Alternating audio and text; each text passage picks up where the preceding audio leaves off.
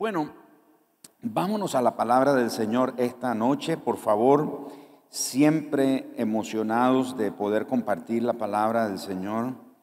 Cuando tenemos al alcance, a la disposición nuestra, la oportunidad de reunirnos y aprender, estudiar la palabra del Señor, es algo que tenemos que aprovecharlo. Hay lugares en el mundo y tenemos testimonio de primera mano por eh, pastores, líderes, gente que conocemos y seguimos sus ministerios en otras partes del mundo, donde, hermano, es, eh, hay persecución contra el cristianismo y reunirse así como nosotros en público y abiertamente es imposible. Y los hermanos, de la manera que pueden, ellos se juntan. A veces es lamentable que los que tenemos libertades como esta de poder reunirnos y congregarnos, no lo aprovechamos al máximo.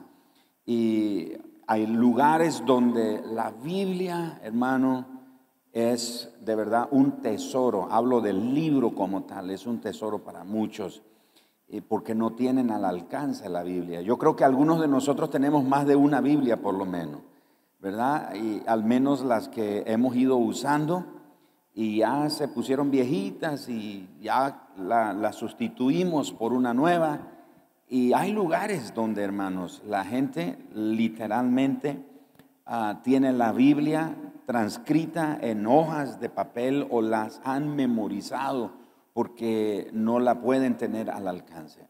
Así que yo creo que usted y yo tenemos que estar conscientes de esto. Somos bendecidos de parte del Señor al tener la oportunidad de juntarnos y estudiar la palabra del Señor. ¿Está de acuerdo?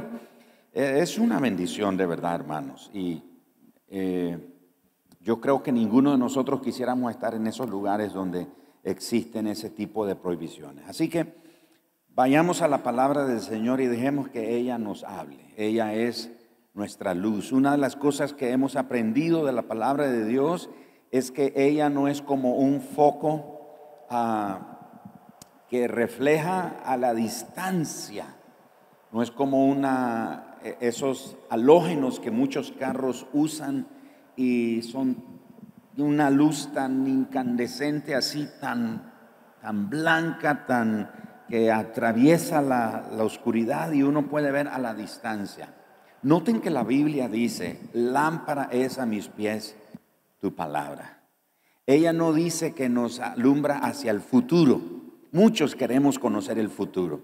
Pero la palabra de Dios es como esa esa lámpara de mano que usábamos antes, especialmente eh, yo tenía tiempos cuando vivía en el campo donde no hay electricidad y lo que había eran candiles y lo que había eran lámparas de gas querosén o sencillamente una de esos focos de mano. Y generalmente cuando uno va usando el foco de mano, uno no va alumbrando hacia el frente, ¿no es cierto? Uno no va en lo oscuro alumbrando allá. ¿Dónde va alumbrando uno? lo más cerca que puede a los pies. ¿Por qué? Porque uno no quiere tropezar. Yo puedo ver allá, pero si no estoy viendo aquí, me voy a, tropezar y caer. La palabra de Dios es así. Ella es lámpara a nuestros pies. Ella va alumbrando, guiando nuestra vida paso a paso. Así que no hay que correr para que nos tropecemos. Vayamos paso a paso siempre. Ese es un principio en la palabra del Señor. Y estamos este mes hablando sobre prepara el camino al Señor. Nuestra hermana Marcia nos preparó, preparó ahí un, escenario muy bonito para tener fresco durante todo este mes este pensamiento, este principio. Prepara camino al Señor. Y hablando sobre preparar camino al Señor, gracias. Vamos a hablar hoy sobre los obstáculos para la transformación, porque ¿Por qué hablar de eso? Porque Isaías 40, donde estamos basando eh, este, esta serie de enseñanzas y de, y de estudio en las escrituras, nos habla de preparar un camino. Y el preparar el camino tiene que ver con el corazón. En otras palabras, lo que hay que preparar es el corazón para una transformación de vida. Ah, no sé si me estoy escuchando bien, pero ok, Ahora sí, creo que esto está mejor. Ahora sí, ¿verdad? Se escucha, me escuchaba por, por el techo. Entonces estamos hablando de preparar el camino al Señor. Tiene que ver con preparar el corazón. Y hay que preparar el corazón con arrepentimiento, hay que preparar el corazón con fe. Cuando el profeta Isaías le dijo al pueblo de Israel, preparad camino al Señor, no era tanto un camino literal, era un camino que tenía que ver con el corazón. Así que estamos hablando estos días, todo este mes, sobre cómo podemos preparar nuestro corazón para que el Señor venga y establezca su reino y restaure en nosotros cualquier ruina y nos traiga de la deportación espiritual en la que estamos lejos del Señor y nos traiga de regreso a Él. Hablemos hoy entonces sobre los obstáculos para la transformación. ¿Cuáles son esos obstáculos que impiden que el Señor provoque o produzca en nosotros esa transformación que necesitamos. ¿Cuántos de los que estamos aquí estamos contentos con lo que somos hoy? A ver, levante la mano. Bueno, eh, y perdón por la pregunta, pudo haber sido muy cauciosa la pregunta, pero no es mi intención eso. La verdad es que no debemos de estar satisfechos ni contentos con lo que somos hoy, porque todavía Dios sigue y desea seguir trabajando, valga la redundancia, en nosotros. Dios continúa, Dios desea eh, seguir trabajando en nuestra vida, en nuestro corazón. Así que aunque nosotros nos sintamos satisfechos y, y contentos con lo que hemos alcanzado, y estoy hablando en el Señor, ¿verdad? En la fe, lo que hemos alcanzado, lo que hemos caminado, podemos sentirnos contentos y satisfechos. Pero como decía la palabra el miércoles pasado, aún hay más en Dios, aún hay más. Entonces no debemos de quedarnos ahí. Y Hebreos capítulo 3, versos 7 al verso 19 nos va a dar una perspectiva interesante de lo que queremos compartir hoy. Hebreos 3, 7, por lo cual, como dice el Espíritu Santo, si oyereis hoy su voz, no endurezcáis vuestros corazones, como en la provocación en el día de la tentación en el desierto donde me tentaron vuestros padres, me probaron y vieron mis obras cuarenta años, a causa de lo cual me disgusté contra esa generación y dije, escuche, siempre andan vagando en su corazón y no han conocido mis caminos. Por tanto, juré en mi ira, no entrarán en mi reposo. Mirad, hermanos, que no haya en ninguno de vosotros corazón malo de incredulidad para apartarse del Dios vivo. Noten qué interesante. Dice que no haya en vosotros corazón malo de incredulidad. Aunque no voy a, mencionar la incredulidad como uno de los obstáculos, pero puede ser el resultado de los obstáculos que impiden la transformación en nuestra vida. ¿Se acuerdan ustedes cuando Jesús está en el monte de la transfiguración con Pedro, Juan y Jacobo, y descienden y lo, lo recibe una multitud. Y un padre angustiado le dice a Jesús, Señor, traje a mi hijo que es atormentado por un demonio que lo echa en el agua, en el fuego, etcétera, lo quiere matar y, y tus discípulos no han podido hacer nada. Y Jesús se enoja y dice, generación incrédula, ¿hasta cuándo estaré con vosotros? ¿Se acuerdan? Y Jesús dijo, y este género no sale si no es con ayuno y oración. Interesante, una interpretación que se ha hecho, que por cierto no es la correcta, esa interpretación dice que cuando Jesús habla de este género no sale si no es con ayuno y oración, están pensando al demonio. Pero Jesús no está hablando del demonio, Jesús está hablando de la incredulidad. Lo que sale con ayuno y oración es la incredulidad. Jesús no se está refiriendo al demonio. Él dice, generación, ¿cómo les digo? Incrédula. Así que lo que Jesús está diciendo que necesita orar y ayunar para que salga de su vida es la incredulidad. Y la incredulidad es la que le da o le abre puerta a cualquier tipo de influencia del mal para mantener a la gente en cautividad. Así que este escritor de los hebreos dice que no haya en ninguno de vosotros corazón malo de incredulidad para apartarse del Dios vivo. Antes, exhortados los unos a los otros cada día, entre tanto que se dice hoy, para que ninguno de vosotros, y de nuevo aparece la palabra, se endurezca por el engaño del pecado. Porque como porque somos hechos participantes de Cristo con tal que retengamos firme hasta el fin nuestra confianza del principio. Entre tanto que se dice, si oyereis hoy su voz, de nuevo, no endurezcáis vuestros corazones o vuestro corazón como en la provocación. ¿Quiénes fueron los que habiendo oído le provocaron? ¿No fueron todos los que salieron de Egipto por mano de Moisés? ¿Y con quiénes estuvo el disgustado 40 años? ¿No fue con los que pecaron, cuyos cuerpos cayeron en el desierto? ¿Y a quienes juró que no entrarían en su reposo, sino aquellos que desobedecieron? Verso 19. Y vemos que no pudieron entrar a causa de qué cosa? De la incredulidad. Y Jesús dijo que ese género no sale si no es con ayuno y oración.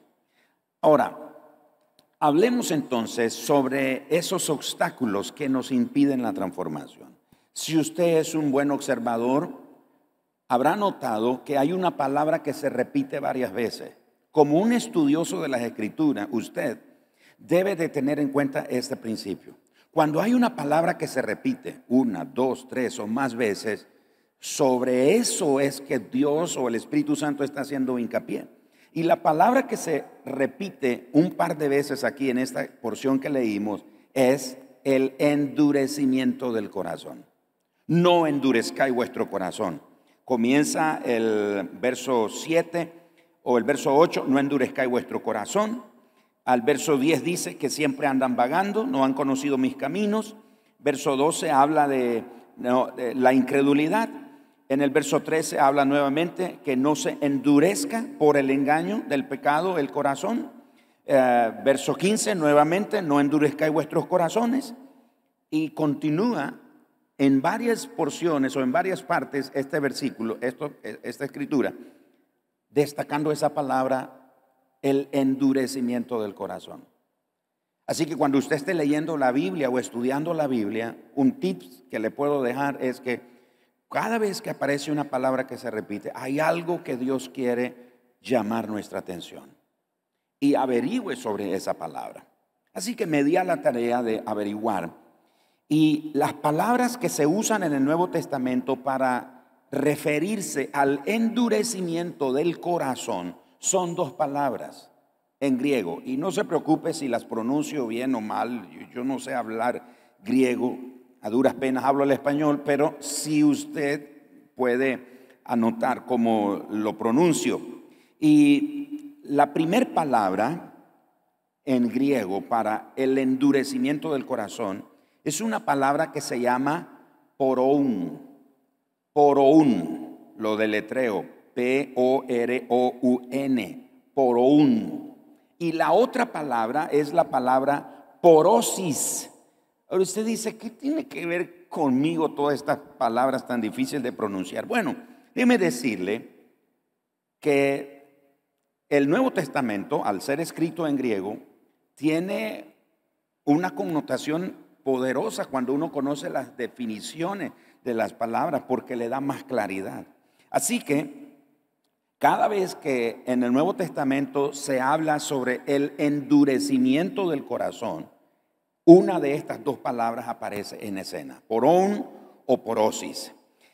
Y originalmente, especialmente la palabra porosis, originalmente describía una piedra que era más dura que el mármol.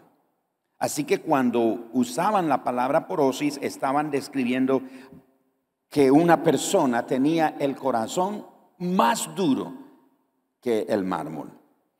Tanto así que esta palabra, porosis, llegó a ser un, un término médico, de donde viene la palabra osteoporosis. ¿Cuántos han oído hablar la palabra o la enfermedad osteoporosis? Bueno, la osteoporosis, ah, ¿de qué trata? Habla de las calcificaciones que se forman en las articulaciones y que llegan a paralizar totalmente las articulaciones. También se refiere a los callos que se forman donde se rompe un hueso y se vuelve a soldar de manera natural y llegan a ser, esos callos llegan a ser más duros que el hueso mismo. El otro día vi un video que pusieron ahí en, en una de las redes.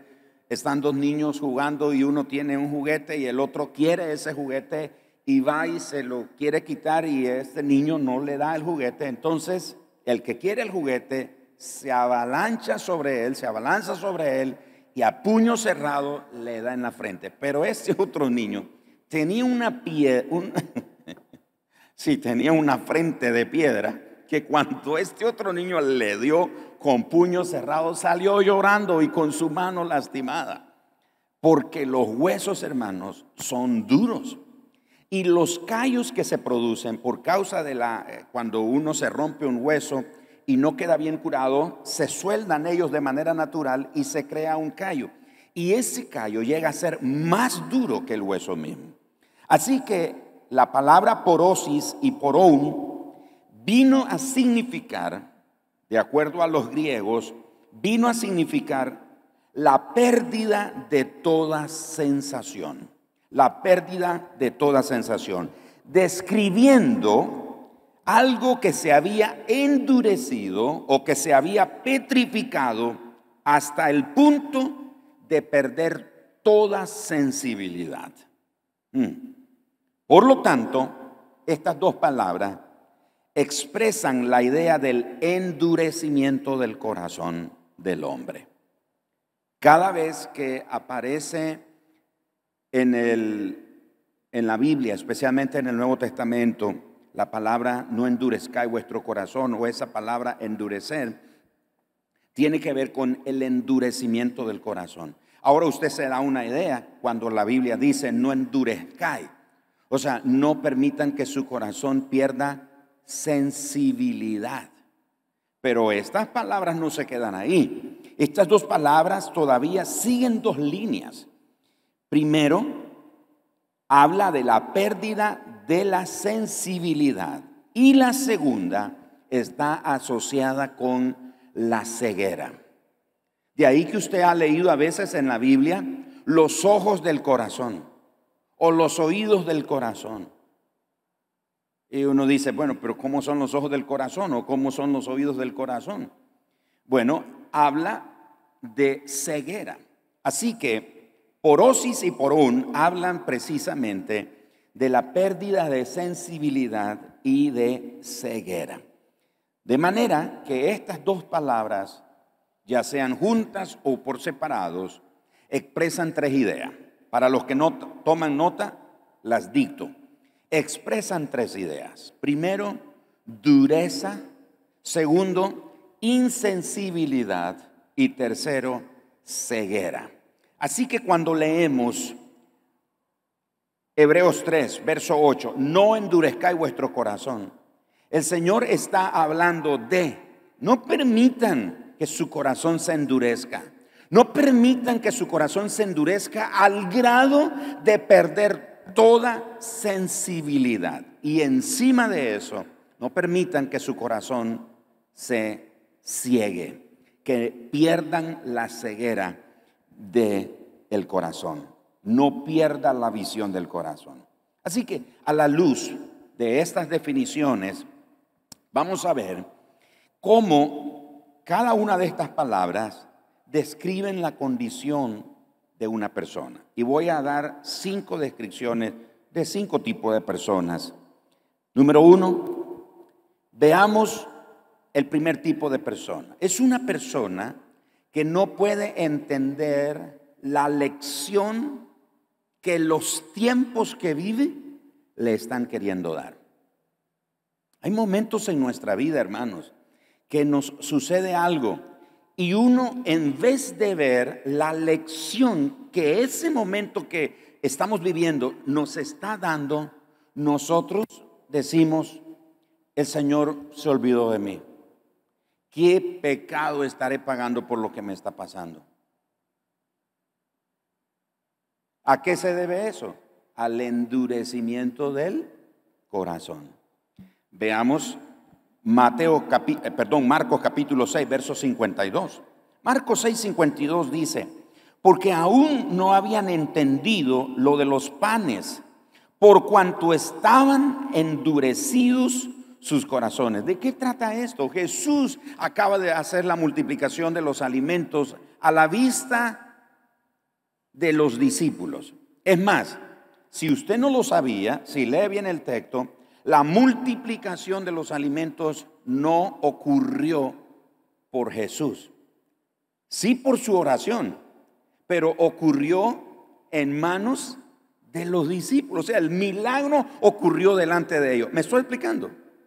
No fue que Jesús oró, Padre, te doy gracias porque tú me oyes siempre y Rux apareció un montón de pan y de peces. No. Después que Jesús oró, ¿qué fue lo que dijo? Repártanlo. Y comenzaron ellos a darlo. Y, pero nunca se acababa, nunca. O sea, a la vista de ellos, delante de ellos, el milagro de la multiplicación ocurre. Y Jesús después de eso les dice, vayan, los veo al otro lado. Y Jesús se queda a este lado del mar. Después de un tiempo, ya tarde en la noche, Jesús decide caminar sobre el mar. Decide caminar sobre el mar. ¿Qué, nivel el de Jesús, no? O sea, ya ya me dejaron, pero ya los alcanzo. Y comienza Jesús a caminar sobre el mar. Los discípulos lo ven, se asustan, se espantan. Les dicen, soy yo, no tengan miedo, tengan ánimo. Y los discípulos, dice Marcos capítulo 6, verso 52, no habían entendido lo de los panes. Y uno dice, pero ¿qué tiene que ver lo de los, la multiplicación de los alimentos con ese episodio? Es que acababa de ocurrir. O sea, ellos están viendo el poder de Jesús y se asombran de verlo caminar sobre el agua. Se asustan, se espantan de eso. ¿Y a qué se debe ese espanto y ese asombro? No es un asombro para maravillarse de él, sino es un asombro producto de la incredulidad. Por eso Jesús dice, el texto dice, por cuanto estaban, ¿qué cosa? Endurecidos sus corazones. ¿Cómo estaban los corazones de ellos?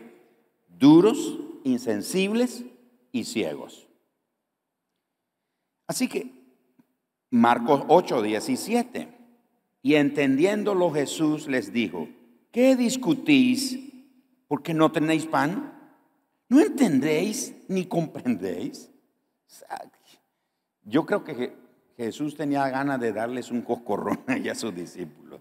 Y el texto continúa, ¿aún tenéis endurecido vuestro corazón? O sea, Jesús continúa en el mismo contexto, en el mismo pasaje, en el mismo episodio, en el mismo tiempo, va hablando con su discípulo y Jesús les dice, cuídense de la levadura de los fariseos y de los de Herodes. Y unos van allá atrás, va enojado el Señor, porque no trajimos pan.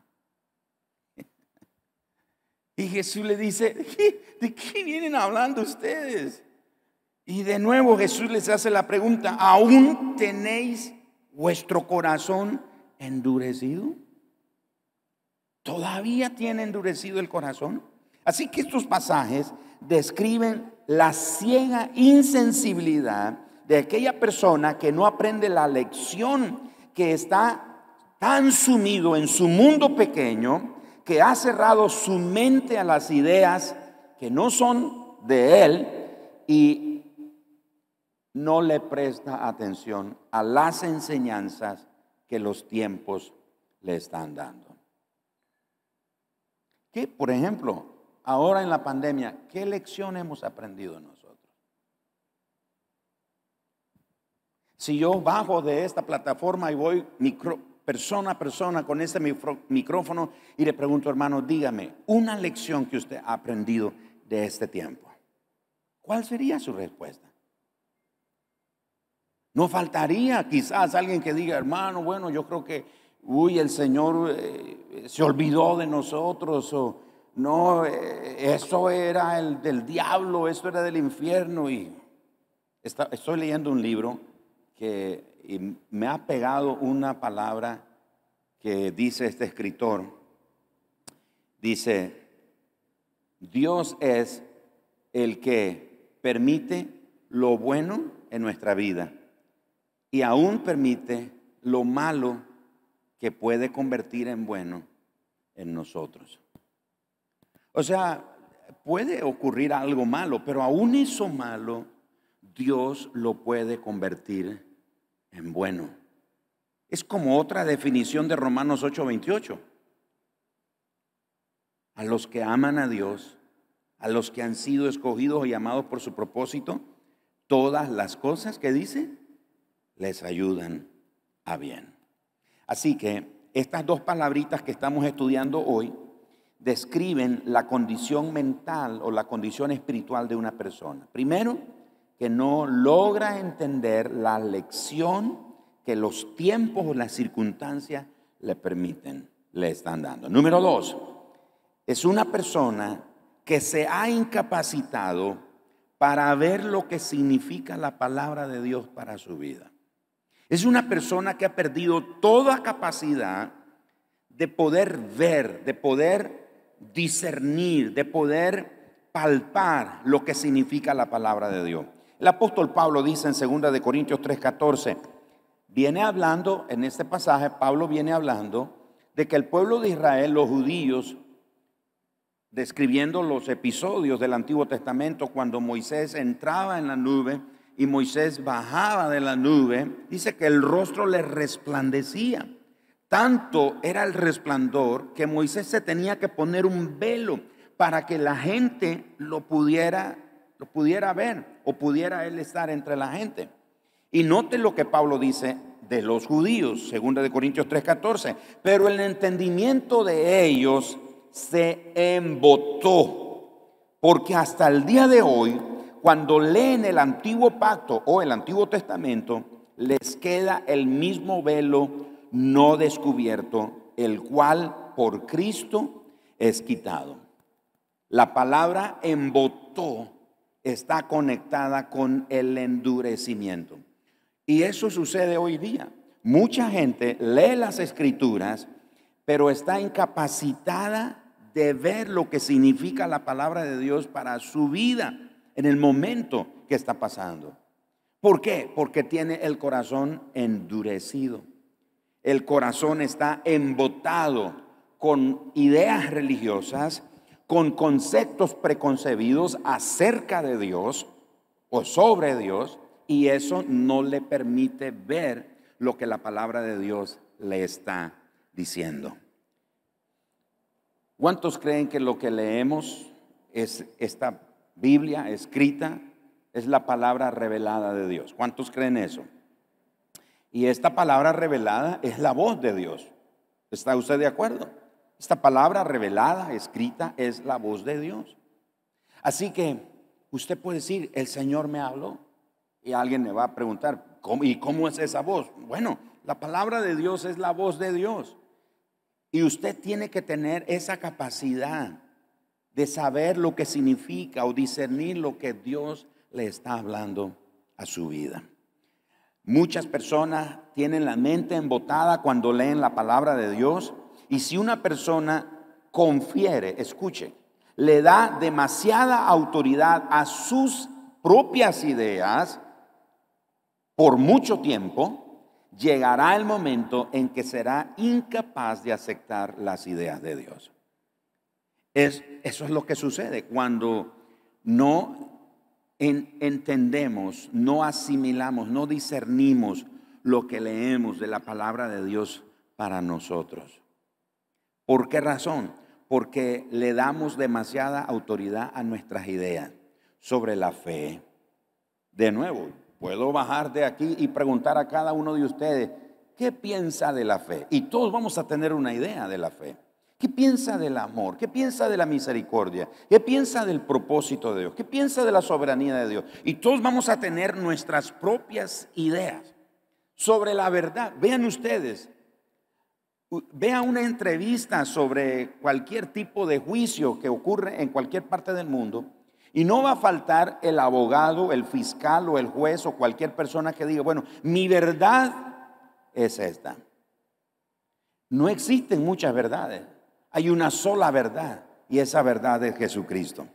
Pero las personas tienen su propia idea sobre la verdad. Así que cuando van a la Biblia y ellos se acercan a la Biblia con sus propias ideas, las que han guardado en su corazón por mucho tiempo, son incapaces de aceptar las ideas de Dios en su vida. No las pueden resistir, no las pueden recibir, porque para ellos, por causa de no entender la palabra de Dios, lo que significa para ellos en ese momento, al tener el corazón endurecido. El tercer grupo de personas es el que se obstina en seguir su propio camino. Es aquella persona que persiste en su propio camino, en su propio andar, en su propia manera de pensar. En Juan capítulo 12, verso 40, hablando precisamente del profeta Isaías, el Señor Jesús hace referencia al profeta Isaías y dice, que Dios en el Antiguo Testamento cegó los ojos de ellos. ¿Quiénes son ellos? Los judíos o el pueblo israelita del tiempo antiguo. Cegó los ojos de ellos. ¿Y qué hizo? Endureció su corazón para que no vean con los ojos y entiendan con el corazón y se conviertan y yo los sane. Hay un pasaje bien fuerte en el libro de Romanos ¿Saben ustedes que en el libro de Romanos, por lo menos en tres ocasiones el apóstol Pablo, capítulo 1 ah, y 2 de Romanos, hablan de que por lo menos en tres ocasiones el apóstol Pablo dice que Dios es el que entrega a las personas al pecado. Es Dios el que entrega a las personas a sus propios, propios deseos. Es Dios el que entrega a las personas al diablo. Ahora usted dice, pero ¿cómo es posible si Dios es amor? Llega el punto en el que Dios dice, esa persona tiene el corazón tan endurecido, ha perdido toda sensibilidad en su vida. lo único que queda es que dice, dice Dios, lo entrego a sus propios deseos pecaminosos. O sea, Dios mismo dice, vamos, te entrego. ¿Eso es lo que tú quieres? Vaya. Lea en Romanos y usted encontrará eso, que es Dios el que entrega. Pero ¿a quién entrega Él? Al que persiste en pecar, al que continúa en ese estilo de vida o en su propio camino. Pero Romanos capítulo 11, verso 7 dice, que pues lo que buscaba Israel no lo ha alcanzado, pero los escogidos sí lo han alcanzado y los demás, ¿quiénes son los demás? Los demás son, de nuevo, el pueblo antiguo de Israel. Los demás fueron, ¿cómo? Endurecidos. Romanos 11, verso 25, porque no quiero, hermanos, que ignoréis este misterio para que no seáis arrogantes en cuanto a vosotros mismos, que ha acontecido a Israel endurecimiento en parte hasta que haya entrado la plenitud de los gentiles. O sea que el actual endurecimiento que el pueblo de Israel tiene y que viene desde muchos siglos atrás, se va a terminar un día, cuando el tiempo de nosotros los gentiles acabe. Eso dice el apóstol Pablo, cuando haya entrado la plenitud de los gentiles, es decir, cuando ya lo que Dios tenía programado, planeado con los gentiles termina. Y ahora Dios no ha desechado a su pueblo Israel. Aunque mataron a su hijo, aunque lo despreciaron, etc. Dios sigue amando a Israel. ¿Cuántos creen eso? No muchos. Pero Dios sigue amando a su pueblo. Es más, nosotros existimos a causa de ellos. Jesús dijo, a lo suyo, no dice a los suyos, ¿ok? Hay que leerlo bien, no dice a los suyos, dice a lo suyo, es decir, lo que era de él, lo que es su creación, lo que es su pueblo, especial tesoro, a lo suyo vino. Ahora sí dice, y los suyos lo menospreciaron. Pero a los que le recibieron, a los que creen, les dio la potestad de ser hechos hijos de Dios. Pero eso es a causa de los judíos. Y no fue que Jesús vino y dice, bueno, y ay, pues eh, me rechazó mi pueblo y ahora qué hago? No voy a llegar con las manos vacías delante de mi Padre. Ah, ya sé, me voy a llevar a los gentiles. No, estábamos dentro del plan eterno de Dios. Pero Jesús vino primero por su pueblo. ¿Se acuerdan la mujer sirofenicia que vino pidiendo piedad por la sanidad de su hija? Y Jesús dijo, yo he sido enviado a la casa de Israel. No le puedo dar la comida de los hijos a los perrillos. Así que Jesús nos, o el apóstol Pablo, perdón, aquí nos habla de que aquellas personas, especialmente el pueblo de Israel, que ha cerrado su corazón, cuando la plenitud, lo que Dios ha planeado con los gentiles termine, Dios continuará en su precioso plan para su pueblo.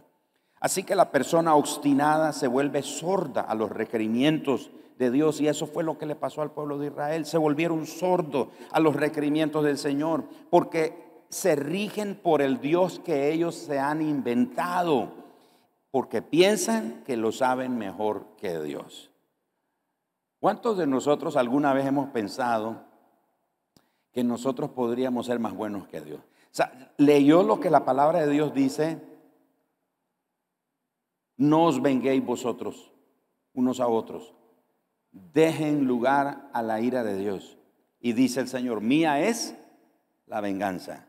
Yo pagaré. ¿Por qué Dios no nos dejó a nosotros la venganza? Porque no somos justos como Él. A nosotros o se nos pasa la mano en una venganza o somos, queremos ser más buenos que Dios. Así que tenemos que tener cuidado en que no queramos obstinadamente seguir nuestro propio camino y pongamos oído sordo a los requerimientos del Señor. Número cuatro, estas palabras de la dureza del corazón describen a aquella persona en quien la función de su conciencia ha cesado. ¿Cuál es el papel de la conciencia? Alguna gente dice acusarnos. Bueno, es ese, es ese árbitro que Dios dejó en nosotros para ayudarnos a entender lo que es bueno y lo que es malo, lo que es correcto y lo que es incorrecto. Así funciona la conciencia. De manera que Dios opera, trabaja en nosotros transformando nuestra conciencia. Efesios capítulo 4, verso 18, el apóstol Pablo dice, teniendo el entendimiento entenebrecido, ajenos de la vida de Dios por la ignorancia que en ellos hay, de nuevo, por la dureza de su corazón. Personas que han perdido la sensibilidad de su conciencia es porque en ellos se ha petrificado, se ha encallecido la conciencia que ha perdido toda sensibilidad. Por ejemplo, una de las cosas horribles o consecuencias del pecado es su efecto petrificador. El pecado, hermanos, una de sus funciones es petrificar el corazón, la conciencia, es convertirla en una piedra. Ninguna persona se convierte en un pecador de la noche a la mañana. Ninguna persona, creyente o no, se convierte en un pecador de una vez. Es como cortar un árbol. Un árbol no se cae con un solo hachazo. ¿Cuántos hachazos se requieren para cortar un árbol? Muchos, dependiendo del diámetro, la altura, etcétera, del árbol, la, eh, la textura o la, naturaleza que tiene ese, ese árbol, porque hay árboles que son muy suaves y un solo hachazo bastaría. Pero la mayoría de los árboles tienen una corteza bien fuerte. Así que no se requiere un solo hachazo, se requieren muchos. Y el pecado es así, hermanos. El pecado va a venir a nuestra vida y nos va a tentar una vez. Y otra vez. Y otra vez. Y otra vez. pero vemos que no se cae el árbol. Entonces, seguimos. Pero no nos damos cuenta que en ese proceso de pecar, pecar, pecar, pecar, lo que está haciendo el diablo es, o el pecado está petrificando nuestro corazón. La persona en un principio mira el pecado con horror y dice, ay, ¿qué hice? ¿Cómo pequé contra el Señor? ¿Cómo pequé de esta manera? Pero cuando peca, se le llena el corazón de remordimientos. En vez de sentir arrepentimiento, lo que siente es remordimiento. Pero si esta persona continúa pecando, pierde toda sensibilidad y hace las cosas más vergonzosas sin ningún tipo de vergüenza porque se le ha cauterizado la conciencia. Primera de Timoteo capítulo 4, verso 1 y 2 dice, pero el Espíritu dice claramente que en los postreros tiempos algunos apostatarán de la fe, escuchando espíritus engañadores y a doctrinas de demonio por la hipocresía de mentirosos que, teniendo cauterizada la conciencia. Así que hermanos, tenemos que tener cuidado de que la conciencia no se nos cauterice. Dice la escritura que si nuestro corazón no nos reprende, mayor que nuestro corazón es Dios. El corazón, la conciencia, es ese agente, es ese árbitro que Dios estableció en nosotros. Así que el Espíritu Santo lo primero que va a hacer es tratar ahí con eso.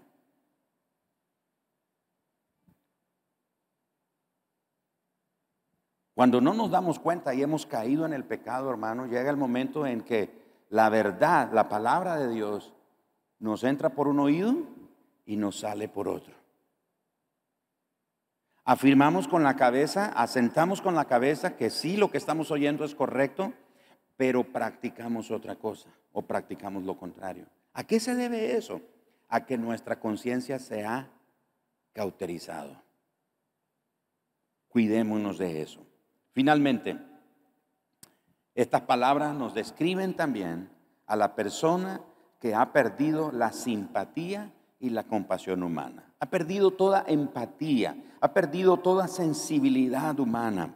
En Marcos capítulo 3, verso 5, Jesús dice, entonces mirándolos alrededor con enojo, y mira cómo dice este versículo, entristecido por la dureza de sus corazones, dijo al hombre, extiende tu mano. Y él la extendió y la mano le fue restaurada. Es un milagro que ellos deberían estar saltando, gritando, qué alegre. Jesús los ve que ellos están, ¿cómo puede ser este hombre un milagro en día de reposo? ¿Cómo se le ocurre hacer estas cosas? Jesús les está diciendo, ustedes perdieron toda sensibilidad, toda compasión humana la han perdido, porque el corazón lo tienen petrificado, su conciencia está insensible y sus ojos están ciegos. Han perdido toda simpatía, han perdido toda empatía, han perdido toda compasión humana.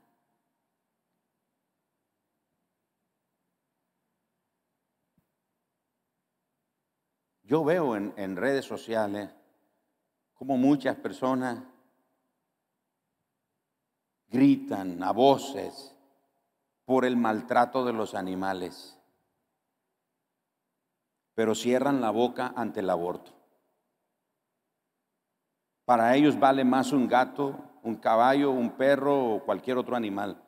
Y no estoy diciendo o aplaudiendo el maltrato de animales, yo estoy en contra de eso pero también tengo que estar en contra del aborto. También tengo que estar en contra de la esclavitud. En nuestro siglo XXI todavía hay esclavitud, hermanos. Hay lugares donde hay mujeres que son, han sido esclavizadas a la prostitución. Otros han sido esclavizados a drogas, a todo tipo de adicciones. Hay explotación infantil. Pero levantamos la voz porque se van a acabar las ballenas, pero nadie levanta la voz por los que están sin voz. Eso es lo que Jesús está enseñando aquí. Mira, ¿cómo es posible Jesús sanando? Fue como aquella otra mujer que llevaba, a ver, ¿quién se acuerda? ¿Cuántos años llevaba la mujer encorvada? ¿Se acuerdan? Andaba encorvada y era por un demonio. Y andaba encorvada, imagínense.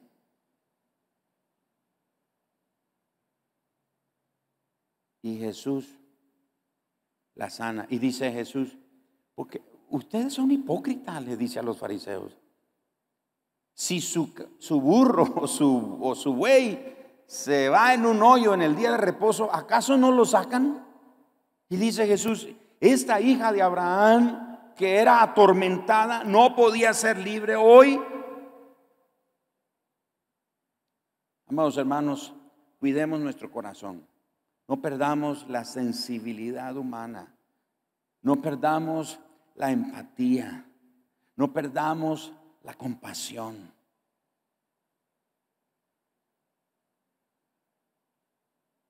¿Quieren que, que les cuente un testimonio, hermano? ¿Cuántos quieren que les cuente un testimonio? Ahorita. Me pasó ayer, está fresquito. Está fresquito ese testimonio. Y lo voy a contar no para la gloria de Dios, lo voy a contar para, para reprimenda mía, para aplicar esto mismo que estoy hablando. Voy ahí en la calle, en una parte aquí en la ciudad, y va un carretón ahí llevando basura, colchón, no sé qué cosa llevaba ahí. Entonces va ahí yo, lo adelanto y me estaciono ahí al frente. No sé si con intención mala o, se, le fueron los frenos al caballito ese. Y que me estrella todo lo que trae en el carro. Mi hija que iba con nosotros dice, yo vi al caballo ahí, lo vi, lo vi de viaje ahí cerca, porque ella iba por la ventana. Yo dije, ah, ya me chocaron esta gente y yo perdí la empatía, hermano, y perdí el testimonio. Dice mi esposa, mira, yo dije, estos ni, seguro tienen, ni me van a pagar nada. Yo perdí la compasión. Yo perdí la empatía en ese momento. Me bajo del carro y veo, y la verdad es que solo había sido el, golpe, no le hizo nada al carro. Y claro, los conductores, ¿cómo se llama? ¿Conductores o de carretón, ¿verdad?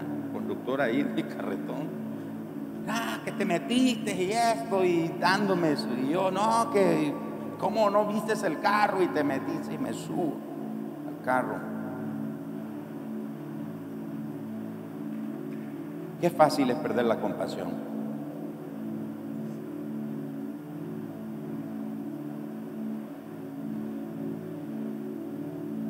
¿Lo creen ustedes? Veces puede ser con nuestro cónyuge.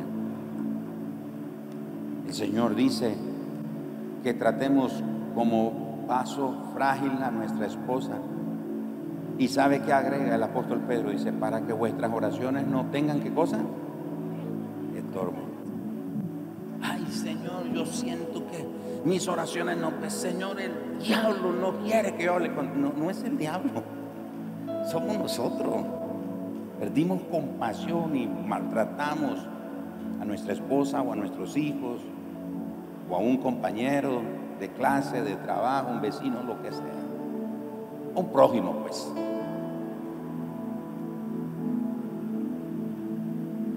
Yo no sé con cuál de las cinco personas que describí hoy usted se identifica. Si usted dice, bueno, con las cinco, pastor, estamos en serios problemas. Pero puede ser que se identifique con una u otra. Al final de esto, como dijo el apóstol, el apóstol, como dijo Salomón, el fin del discurso es este.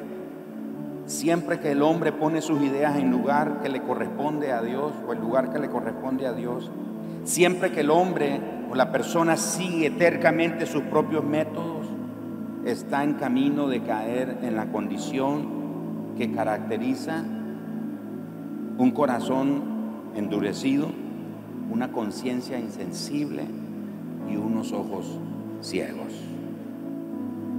Tenemos que cuidar nuestro corazón. ¿Cuántas veces el Espíritu Santo nos ha hablado y no hemos sido obedientes?